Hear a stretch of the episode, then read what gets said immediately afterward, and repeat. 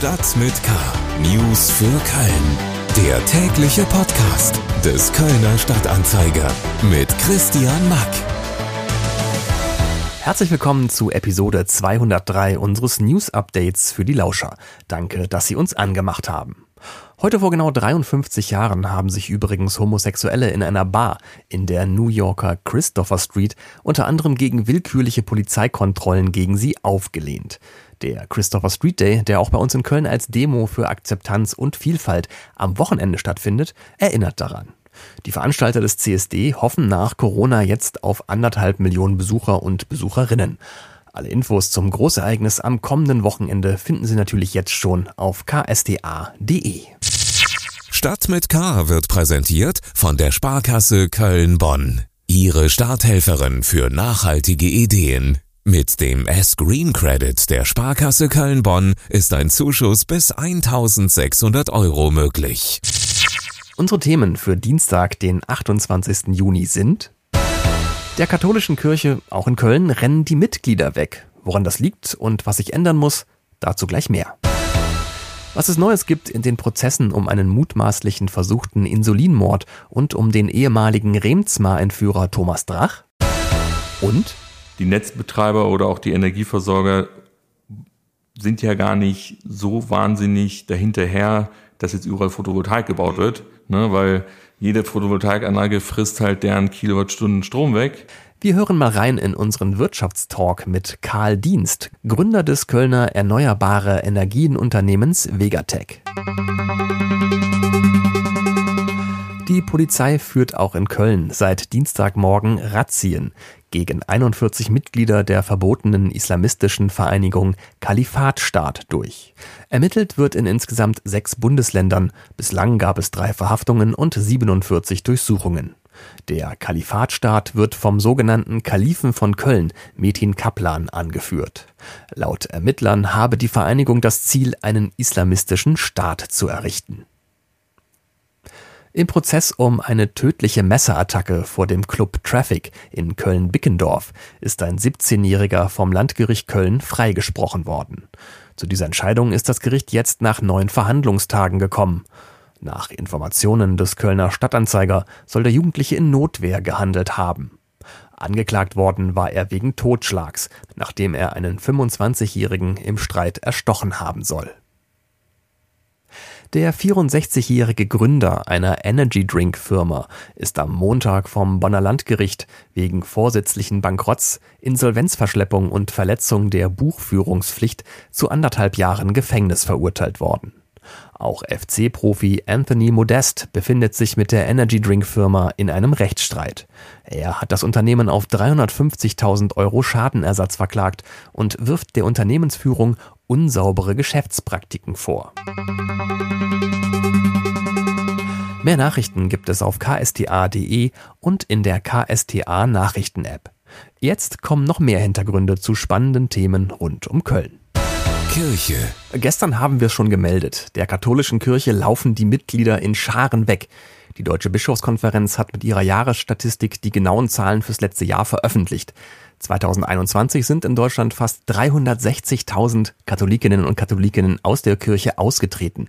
Und im einwohnerstärksten Erzbistum Deutschlands, also bei uns in und um Köln, gab es im letzten Jahr fast 41.000 Kirchenaustritte. Das sind rund 17.000 Austritte mehr als im bisherigen Negativrekordjahr für die Kirche im Jahr 2019 und eine Steigerung um fast 70 Prozent gegenüber dem Vorjahr.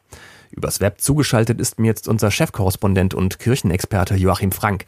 Hallo Joachim. Hallo Christian. Ähm, immer wenn man mit solch hohen Zahlen jongliert, dann fällt es dem menschlichen Hirn ja irgendwie schwer, das zu verarbeiten. Ähm, ordne doch bitte mal diese Menge an Kirchenaustritten für Deutschland und fürs Erzbistum Köln für uns ein. Ja, gern. Fangen wir mal mit dem Erzbistum an. Äh, Im Erzbistum gibt es zurzeit noch circa 500 Pfarreien und 1,8 Millionen Katholiken. Äh, das heißt eine durchschnittliche Pfarreigröße von gut 3000. Und man müsste sich jetzt vorstellen, mit den Kirchenaustritten sind zwölf Pfarreien von einem Tag auf den anderen ratzfatz weg. Das äh, kennzeichnet so ein bisschen die, die Lage. Hm. Bezogen auf, das, auf ganz Deutschland äh, könnte man es vergleichen mit Bistümern wie Osnabrück oder Hildesheim oder auch Limburg. Die alle so äh, mehr, etwas mehr als eine halbe Million Mitglieder haben. Und wenn man mal sieht, wie viele Mitglieder die Kirche insgesamt verloren hat, also auch durch Sterbefälle zusätzlich, dann ist das genau diese Zahl. Also ein ganzes Bistum äh, von einem Jahr aufs andere weg. Wow. Ähm, junge Menschen sind nicht mehr so gläubig wie früher, die Älteren sterben irgendwann weg. Ähm, von daher ist ja so ein gewisser Mitgliederschwund in der Kirche fast normal. Ähm, so ganz kann das aber diesen krassen Mitgliederverlust der Kirche nicht erklären. Woran liegt's also? Ja, die Demografie äh, spielt natürlich eine Rolle. Also es werden äh, weniger Kinder getauft, ähm, als Menschen sterben. Das hängt aber auch damit zusammen, dass eben viele Familien ihre Kinder nicht mehr taufen lassen. Und damit ist das nicht nur ein linearer Abbruch, sondern man muss sagen ein exponentieller Abbruch, nämlich nicht nur die normale Sterberate, sondern eben auch ein zunehmend äh, schwache Kirchenbindung, so dass äh, gar niemand mehr nachwächst oder nicht mehr so viele nachwachsen.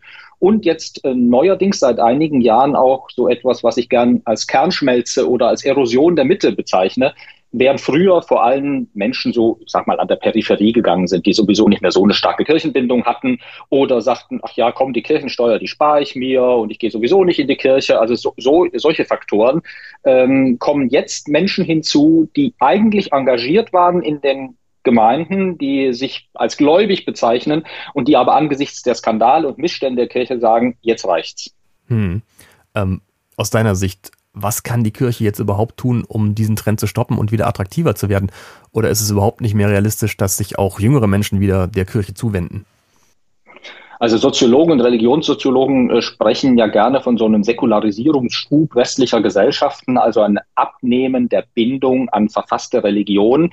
Äh, das ist ein Trend. Äh, da kann man jetzt durch kurzfristige Maßnahmen und so ein bisschen Schrauben an Einzelschritten relativ wenig machen. Aber auf der anderen Seite sagen auch Soziologen und, Sozialpsychologen, dass junge Menschen, gerade junge Menschen, auf der Suche nach Sinn sind, dass Werte ähm, wieder viel, eine viel höhere Bedeutung haben als etwa Konsum und Kommerz äh, für vergangene Generationen. Also da ist eine ganz starke Suche da und die Kirche hätte mit ihrer Botschaft, also mit der christlichen Botschaft, äh, die im Neuen Testament steht, äh, die Botschaft Jesu, hätte sie eigentlich sehr wohl was anzubieten, äh, wie man sein Leben gestalten kann, äh, was, was man vom Menschen sagt und wie das Leben gelingen kann. Also sie müsste halt dann mehr Lebensbegleiterin sein als Erzieherin oder Gouvernante. Also sie nicht dauernd aufspielen als diejenige, die alles besser weiß und womöglich den Menschen noch Vorschriften macht. Äh, das wäre so das eine. Ja, und dann am Erscheinungsbild äh, könnte man schon auch was ändern. Äh, wenn man so bedenkt, ein großer Gottesdienst, da ziehen dann zig Männer in die Kirche ein und die Frauen in der Kirche sagen zu Recht, ja, wo sind denn wir? Also so ein alter Männer bundischer Verein, der ist natürlich weder für Frauen noch für junge Menschen attraktiv. Und zuletzt, finde ich, müsste die Kirche dann in ihrer, in, ihrer, in ihrer Verfassung und in ihrer Lehre einfach mal eine ganze Reihe von Standards erfüllen, die in einer freiheitlichen Demokratie völlig selbstverständlich sind und darf diese Standards nicht ständig unterbieten. Auch das ist wenig attraktiv. Eine Menge zu tun also für die Kirche in der nächsten Zeit. KSDA-Chefkorrespondent und Kirchenexperte Joachim Frank über den alarmierenden Mitgliederschwund in der katholischen Kirche. Deutschlandweit sind im letzten Jahr rund 360.000 Gläubige aus der katholischen Kirche ausgetreten. Alle Infos und Stimmen zur Kirchenerosion finden Sie im Kölner Stadtanzeiger und auf ksda.de. Vor Gericht. So, wir gucken mal, was diese Woche am Kölner Landgericht verhandelt wurde. Keiner weiß das besser als unser Gerichtsreporter Hendrik Pusch, der mir jetzt per Web zugeschaltet ist. Hallo Hendrik. Hallo Christian. Ähm, fangen wir mit einem Prozess um einen mutmaßlichen versuchten Insulinmord an. Der Prozess zieht sich schon weit über 80 Verhandlungstage hin. Ähm, eine Frau soll versucht haben, ihren Schwiegervater im Jahr 2020 mit einer Überdosis Insulin zu töten. Allerdings ist jetzt rausgekommen, dass sich die Gerichtsmedizin offenbar mit der Insulinmenge, die die Frau dem Mann verabreicht haben soll, verrechnet hat. Ähm, was bedeutet das jetzt für den Prozess? Ja, die Gerichtsmedizin ist ähm, von einer Menge von zwei Insulinpens, das ist so eine Art Spritzen ausgegangen, die dem Schwiegervater äh, verabreicht worden sein sollen, aber es waren möglicherweise mehr als 20. Das ist ja schon ein Unterschied. Das ist ein großer Unterschied und das bedeutet, dass der mögliche Tatzeitpunkt, weil da geht es um äh, Blutzuckerwerte und wann die abgebaut werden, dass der mögliche Tatzeitpunkt vielleicht ein ganz anderer war. Äh, bisher hm. war die Rede von Sonntagnachmittag und mit den neuen Erkenntnissen könnte man vielleicht auch von Montagmorgen sprechen. Und hier soll die Angeklagte über ein Alibi verfügen. Und jetzt kommt es auf den Vorsitzenden Richter an, ähm, wie er die Lage einschätzt. Möglicherweise muss man noch ein Gutachten einholen oder es kommen nochmal ganz neue Ermittlungsansätze in Betracht. Und ähm, dann könnte das alles noch ein bisschen dauern. Aber bisher sieht der Richter die Indizienlage gegen die Angeklagte noch als so stark an, dass er an der Untersuchungshaft festhält. Und äh, hier sitzt die Beschuldigte schon seit fast zwei Jahren. Es könnte also da noch, noch länger weitergehen. Ähm, und genau. dann steht ja noch äh, der ehemalige Remsmar-Entführer Thomas Drach ebenfalls vor dem Landgericht. Und zwar wegen Raubüberfällen auf Geldtransporter in Köln, Frankfurt und Limburg. Am Montag hat im Prozess ein ehemaliger Mithäftling von Drach ausgesagt und äh, der hat von angeblichen neuen Entführungsplänen gesprochen, die Thomas Drach gemacht haben soll. Ähm, worum geht's da? Ja, die, die Zeugenaussage war mit Spannung erwartet worden und äh, wurde tatsächlich äußerst brisant, denn der frühere Mitgefangene hatte sich an die Behörden gewandt und von vertraulichen Gesprächen mit Thomas Drach berichtet. Und Drach soll ihm gegenüber dann äh, zum einen die drei Raubüberfälle eingeräumt haben, also drei von vier, und sich damit auch gerühmt haben. Ähm, hat zum Beispiel gesagt, das ist wie Fahrradfahren, das verlernt man nicht, so ein Raubüberfall soll er gesagt haben. Mhm. Ähm, und Drach habe dann laut dem Zeugen noch von einer geplanten neuen Entführung gesprochen. Angeblich sollte da eine der reichsten Frauen Europas gekidnappt werden. Ähm, und jetzt ist halt die Frage, wie glaubhaft ist dieser Zeuge? Ähm, der Anwalt spricht davon, dass es ein Aufschneider wäre. Ähm, aber das muss jetzt das Gericht bewerten, was es mit dieser Aussage eines Zeugen der auch selber natürlich kriminell war, ist ein Automatensprenger, mutmaßlicher Drogenhändler. Und da muss das Gericht jetzt bewerten, wie glaubhaft das ist und wie man das verwenden kann für den Prozess. Verstehe. Ein unerwarteter Nebenplot. Also KSDA-Gerichtsreporter Hendrik Pusch mit einem Update zu zwei Kölner Gerichtsfällen. Einmal um einen mutmaßlichen versuchten Insulinmord an einem 80-Jährigen und einmal zu angeblichen neuen Entführungsplänen vom ehemaligen Remsmar-Entführer Drach, der gerade wegen Raubüberfällen vor Gericht steht. Mehr dazu auch natürlich auf ksta.de. Reingehört. Deutschland steht jetzt und in unmittelbarer Zukunft vor gewaltigen Herausforderungen. Eine davon ist die Energiewende. 80 Prozent des Bruttostromverbrauches sollen bis 2030 aus erneuerbaren Energien gedeckt werden. Im vergangenen Jahr waren wir bei 42 Prozent, also knapp der Hälfte des Ziels. Deutschland musste also noch richtig Gas, Verzeihung, Strom geben, wenn es seine selbstgesteckten Ziele auch erreichen will. Einer, in dessen Interesse der Ausbau der Erneuerbaren liegt, ist Karl Dienst, Gründer der Kölner Firma Vegatech. Die machen Solaranlagen, Wärmepumpen und Batteriespeicher. In unserem Wirtschaftspodcast Economy mit K war Karl Dienst zu Gast und hat über die Herausforderungen der Energiewende und auch insbesondere über die bürokratischen Hürden gesprochen, mit denen er sich und seine Firma konfrontiert sieht.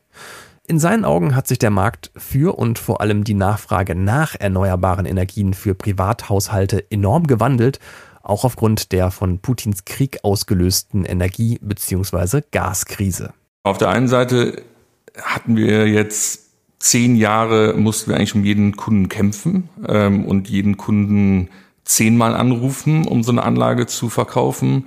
Mittlerweile ist es eigentlich so, dass der Kunde uns ständig anruft und drangsaliert, dass er hoffentlich auch noch dieses Jahr so eine Anlage eben bekommt. Also es hat sich wirklich um 180 Grad gedreht. Ähm, und für uns ähm, ist es natürlich auch nicht so einfach. Wir haben ja nicht von heute auf morgen doppelt oder dreimal so viele Handwerker, die dann auch diese Projekte umsetzen können. Ähm, also da müssen wir uns auch erstmal drauf einstellen und das geht nicht von heute auf morgen. Das ganze Gespräch mit Vegatech-CEO Karl Dienst und all unsere anderen Podcasts hören Sie auf ksda.de slash podcast und überall da, wo es Podcasts gibt. Und das war's für heute mit Stadt mit K. Die Links zu den Themen dieser Sendung finden Sie wie immer in den Show Notes der Episode. Mein Name ist Christian Mack. Danke fürs Reinhören und bis bald. Stadt mit K. News für Köln. Der tägliche Podcast.